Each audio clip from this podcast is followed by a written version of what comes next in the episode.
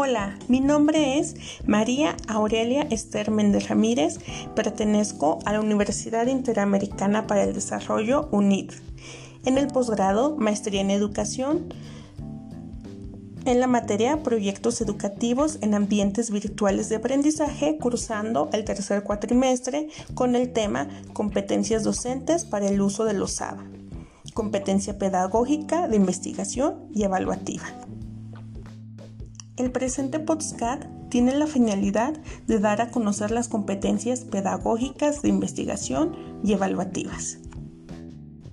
Pero, ¿qué es una competencia? Las competencias hacen referencia al conjunto de aprendizajes, habilidades y actitudes con los que cuentan los educandos para llevar a cabo ciertas actividades en diversos ámbitos de su vida. La primera competencia a desarrollar son las competencias pedagógicas.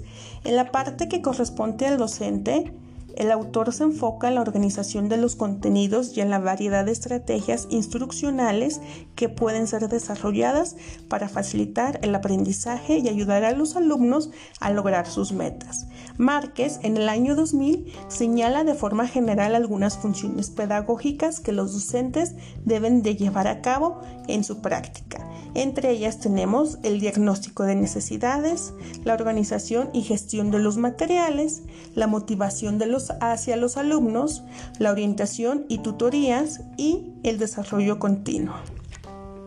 La segunda competencia se trata de competencia de investigación, donde las tecnologías de la información y comunicación se han posicionado en las últimas décadas como un factor de transmisión en todos los escenarios de actuación al ser humano.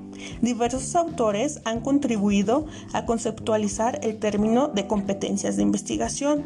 Londoño, como se cita en Giorgie y Salaña en el año 2019, afirma que estas competencias comprenden al conjunto de prácticas que generan conocimientos y permiten al estudiante desarrollar actitudes, habilidades y destrezas para y dentro de la investigación. Estas competencias representan una construcción de conocimiento científico, para lo cual los estudiantes utilizan sus habilidades en la solución de las problemáticas del proceso de indagación en su contexto de formación académica.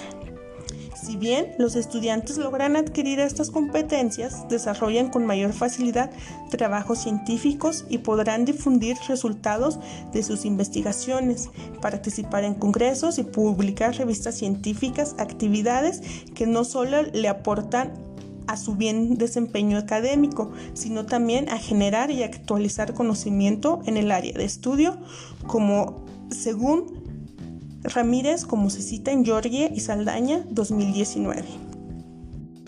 Competencia evaluativa.